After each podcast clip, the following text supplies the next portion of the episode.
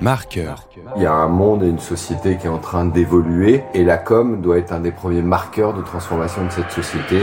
Nos métiers dans 10 ans, je pense qu'il y aura toujours de la place pour ceux qui savent raconter des histoires.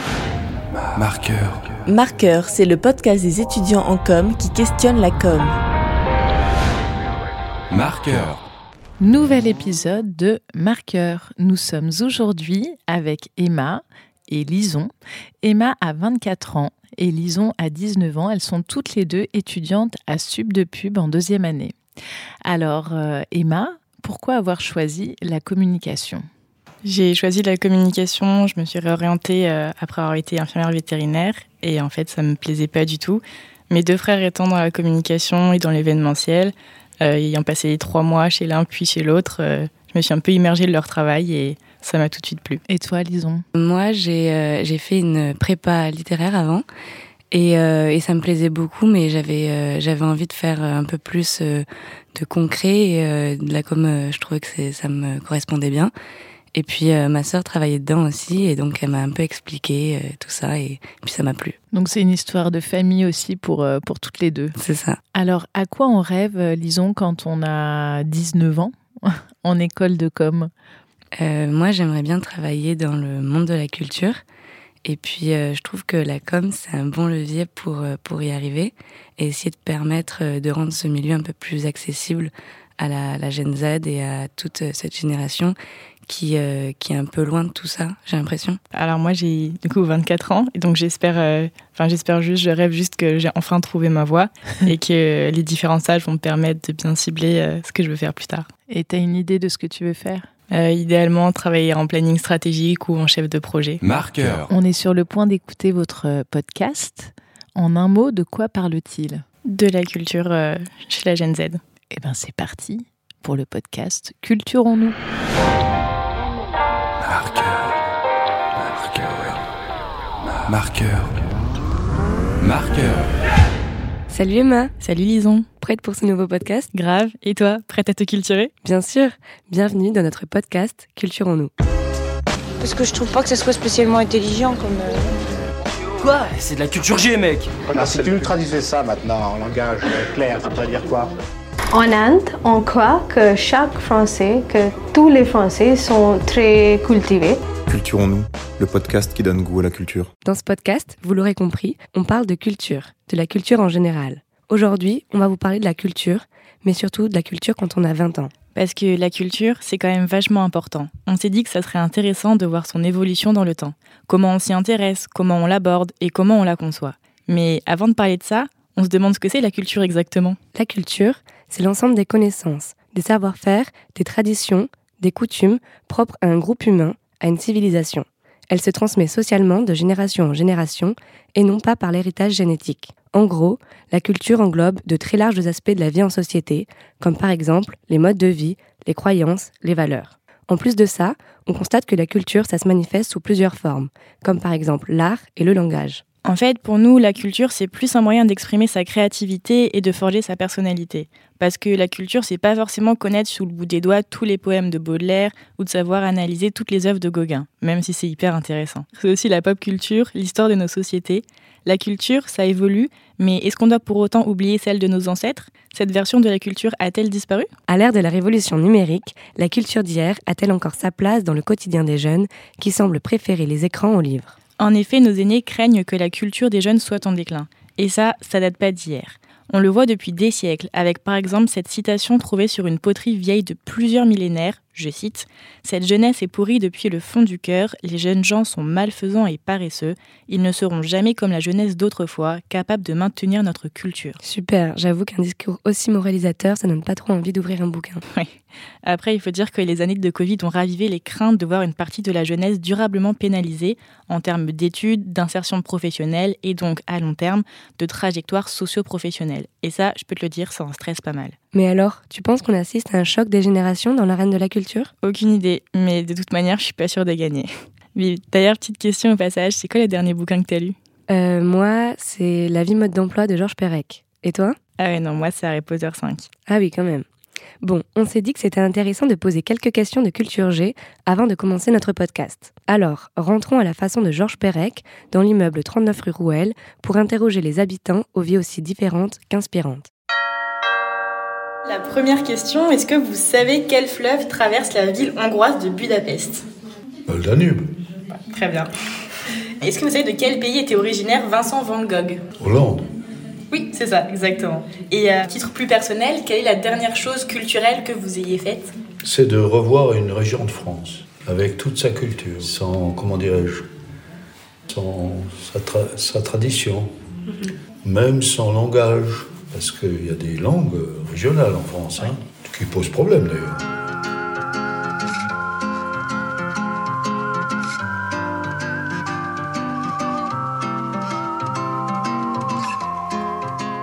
Alors du coup, on va commencer par vous poser deux questions de culture générale. Est-ce que vous savez quelle est la durée moyenne d'un globule rouge dans l'organisme?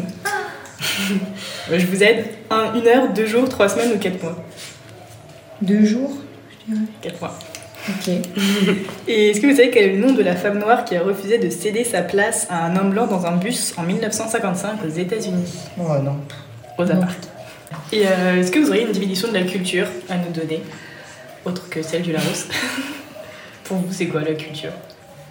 Bah, c'est s'instruire, euh, aller au musée, euh, aller au cinéma, euh, s'inspirer euh, des auteurs qu'on peut voir sur internet. Voilà. Ok, parfait. Merci. Merci beaucoup pour votre temps. De rien. Pour commencer, des petites euh, questions euh, peinture. Alors, quelle affirmation est fausse concernant la Joconde? Euh, Elle a les mains croisées, elle pose devant des montagnes, elle a un voile translucide ou alors elle porte une robe bleue? De mémoire, comme ça. Euh, oula, que l'affirmation est fausse? Elle porte une robe bleue? Exactement, parfait. à quel euh, homme préhistorique doit-on la majorité des peintures préhistoriques, justement? L'homo habilis, l'homo erectus, l'homo sapiens ou l'homo ergaster? Homo habilis? Énoncez-nous l'homo sapiens. Ah oui. Pas grave.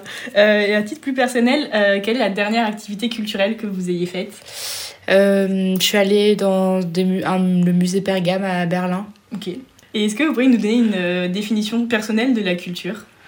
La culture, euh, euh, c'est notre euh, sensi- à la fois notre sensibilité et notre euh, intérêt et ce que ce qu'on entreprend pour euh, pour accéder euh, à l'art et ce qu'on en retire. euh, ouais, à quel point on se sert de l'art euh, qui existe pour s'enrichir euh, personnellement. Ok, parfait. Eh ben merci, Merci. beaucoup. Ah oui, ils sont quand même cultivés, tu trouves pas? Enfin, sauf celle du sixième. Et toi, tes potes, ils sont comment? Euh, alors moi j'ai des potes qui ont une culture très différente. J'ai par exemple mon meilleur ami qui est en double diplôme euh, ENS et euh, HEC. En fait, tu vas chez lui, il y a un mur, c'est une bibliothèque euh, complète. Tu peux lui parler euh, de littérature, de mode, d'histoire, d'économie, de philosophie. Il peut en parler pendant des heures.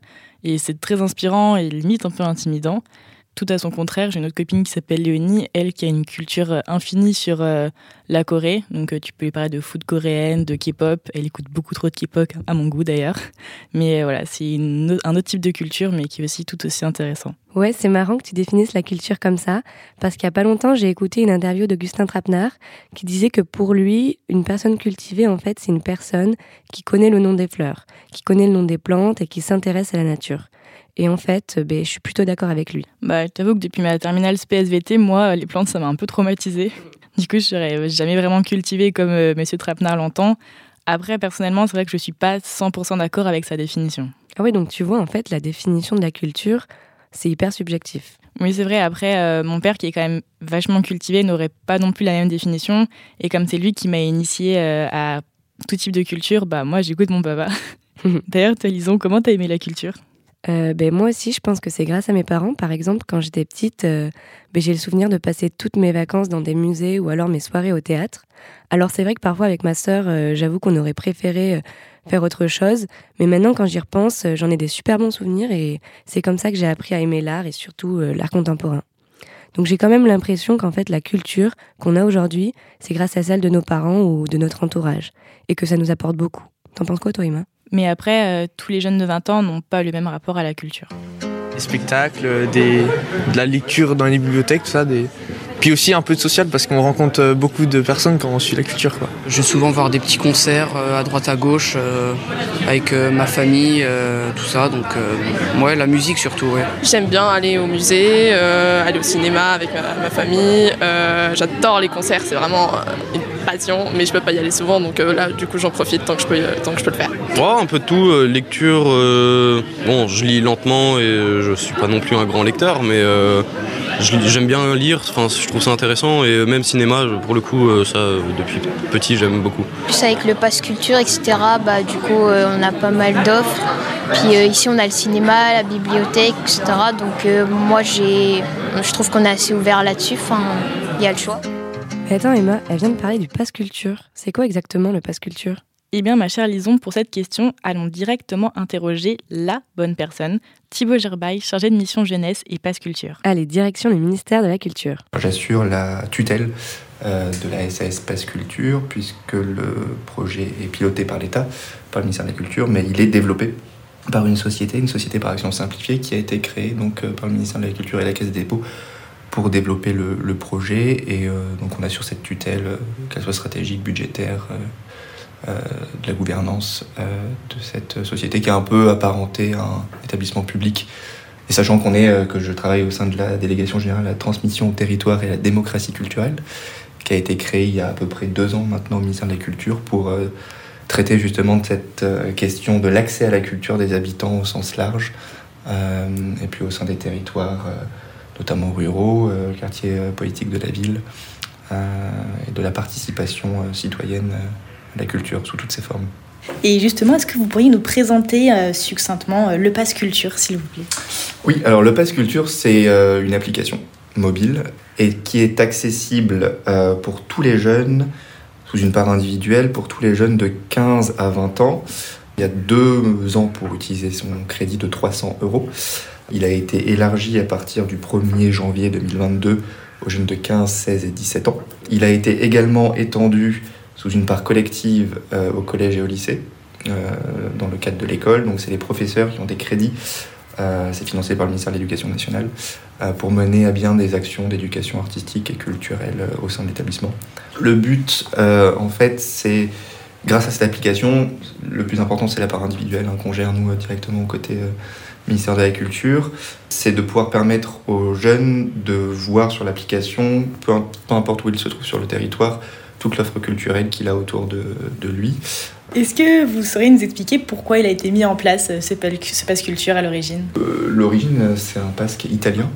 il tire son origine en Italie, qui est le bonus cultura et qui cherche à relancer un peu la pratique culturelle des, des jeunes. Euh, donc c'est euh, en se basant sur ce modèle que Emmanuel Macron a fait son objectif de campagne en 2017. Le but du Pass Culture, il est double, c'est de diversifier et de renforcer euh, les pratiques artistiques et culturelles. C'est pour ça qu'il a, été, il a été mis en place, aussi partant du principe qu'il il y a un frein financier à l'accès à la culture pour, pour les jeunes.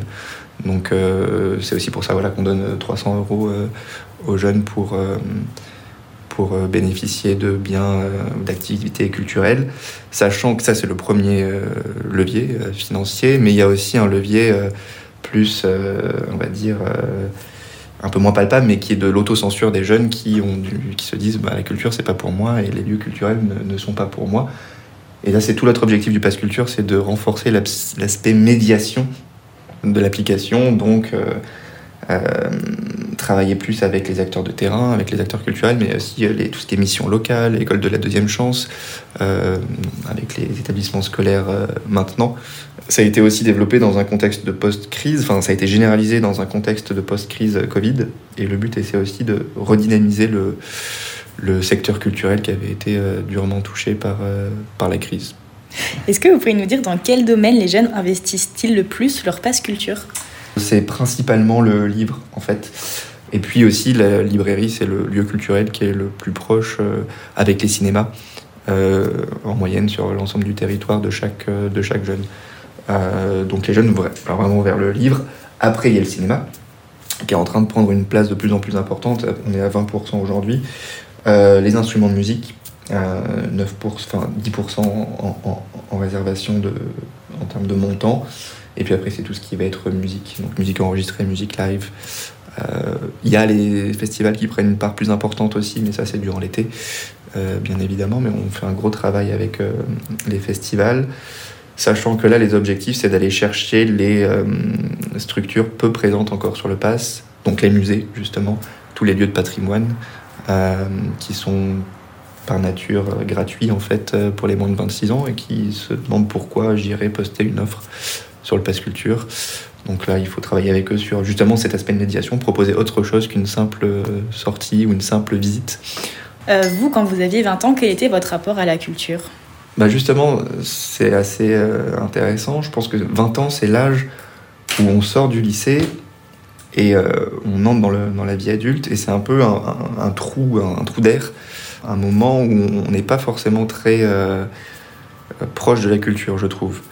Moi, je m'intéressais à. Voilà, je, fais de la musique, donc j'étais très proche de, la musique, ou voilà, du cinéma, par exemple. Mais on sait que pour la plupart des jeunes, c'est le moment, 20 ans, 18-20 ans, où il faut justement être très proche d'eux parce que c'est un peu là où on les perd, c'est un peu là où ils vont plus justement aller dans les musées, ils vont plus aller au cinéma euh, parce qu'ils sont sortis du lycée, ils n'ont plus le cadre euh, un peu euh, du prof ou des, amis ou de la famille, hein, parce qu'il y a une émancipation aussi par rapport à la famille. L'important du passe culture aussi, j'y reviens, mais c'est de proposer aux jeunes des offres en fonction de ses intérêts. Euh, quand le jeune s'inscrit sur le Pass Culture, il remplit un formulaire en disant quelles sont ses activités culturelles, quelles sont ses pratiques. Et il y a un algorithme vertueux qui est mis en place par l'application pour lui proposer euh, des propositions culturelles, euh, d'abord qui se rapprochent de ses goûts, mais plus il va évoluer dans le temps, qui diffèrent de, de, ses goûts. On va travailler beaucoup avec des influenceurs, on va travailler beaucoup avec des artistes qui vont mettre en avant des, playlists, qui vont être en avant des propositions culturelles pour justement euh, proposer aux jeunes des choses euh, innovantes. Euh, ce qui est intéressant, c'est qu'on voit que c'est les jeunes, ils vont principalement entrer en librairie avec le Pass Culture pour des mangas, mais grâce au travail du libraire, vont s'intéresser éventuellement à la littérature japonaise, au cinéma d'animation japonais, à la peinture japonaise, et ça va faire tâche d'huile comme ça, et il y avoir une diversification progressive qui va se faire, et qui est assez intéressante à, à, observer. Merci beaucoup pour vos réponses, en espérant que ça ait redonné ou donné encore plus le goût à la culture euh, à nos camarades de classe. C'est hyper intéressant ce qu'il nous a dit. Euh, c'est vrai que je ne savais pas du tout que c'était le manga qui était euh, la enfin, le, livre le plus acheté avec le Pass Culture. Mhm. Donc après, c'est vrai que tu es une grande chanceuse de l'avoir eu. Moi, je j'ai pas du tout pu l'avoir. Mais bon, après, c'est vrai que ça permet de sensibiliser ou d'initier pas mal de jeunes à la culture c'est pas mal. Mais de base, toi, euh, pourquoi tu penses que certains ils sont plus sensibles que d'autres? Euh, Je pense que le milieu social, euh, le niveau financier de la famille en général joue beaucoup. Même si, par exemple, à Paris, tous les musées sont gratuits pour les moins de 26 ans, il bah, faut avoir le temps d'y aller. Donc, qui dit temps dit pas de boulot étudiant, pas devoir aider le petit frère ou la petite frère, aller chercher la petite sœur à l'école, tout ça. Donc, mine de rien, bah, c'est quand même ça joue quand même énormément, mais surtout nos professeurs, euh, mhm. que ce soit du collège au lycée euh, ou en fac, en école, ils ont un rôle très important à nous initier à la culture, à nous pousser à nous cultiver, à nous passer des extraits, à nous pousser à lire des livres, à en acheter, à en emprunter au CDI. Donc euh, voilà, je pense qu'il ne faut pas faut pas sous-estimer le rôle qu'ils peuvent avoir dans la culture des jeunes. Je partage ton opinion en fait, parce que je pense que finalement, c'est un milieu à pas délaisser, mais surtout c'est un héritage à transmettre euh, à toute oreille attentive, parce que la culture, euh, quand même, ça nous apporte bien des choses. Ouais, je suis d'accord. Bah, moi, par exemple, ça m'a apporté pas mal de curiosité, toujours envie voilà, de découvrir euh, un nouveau peintre, une nouvelle expo, un nouveau bouquin, que j'échange avec mes frères, avec ma maman ou autre. Euh, puis aussi l'envie d'aller voir par soi-même, parce que bon, c'est bien de rester collé au basket de maman pour qu'elle mm. m'explique les derniers tableaux, mais bon, c'est aussi bien d'aller voir euh, par soi-même un nouveau, euh, un nouveau musée Picasso ou je ne sais où. comme ça, ça c'est une excuse pour voyager aussi. Et puis c'est toujours cool de pouvoir citer une petite notion culturelle en repas, ça fait toujours cette petite impression. Ouais. Je pense que la culture, ça m'a aussi permis de développer ma curiosité, mais, mais aussi mon sens créatif, parce que pour moi, c'est très lié. Parce qu'on quand on découvre des œuvres, par exemple connues ou non, forcément ça inspire. Moi, je sais que Martin Parr, ça m'a beaucoup inspiré euh, quand je prends des photos. Oui, puis de toute manière, on a besoin d'inspiration parce que pour être de bons communicants, je pense qu'il faut être pas mal cultivé, surtout au niveau de la pertinence de ce qu'on va proposer aux clients, aux consommateurs. Il faut que ça leur parle. Donc, euh... En espérant que ça donne goût à la culture à tous nos auditeurs. Et bah, qu'André Malraux t'entende, ma chère. Merci pour ce moment. À très vite, Lison. Salut Emma. Et n'oubliez pas, culturons-nous. Parce que je trouve pas que ça soit spécialement intelligent comme. Euh... Quoi? C'est de la culture G, mec alors, si tu nous traduisais ça maintenant en langage clair, ça veut dire quoi? En Inde, on croit que chaque Français, que tous les Français sont très cultivés. Culturons-nous, le podcast qui donne goût à la culture.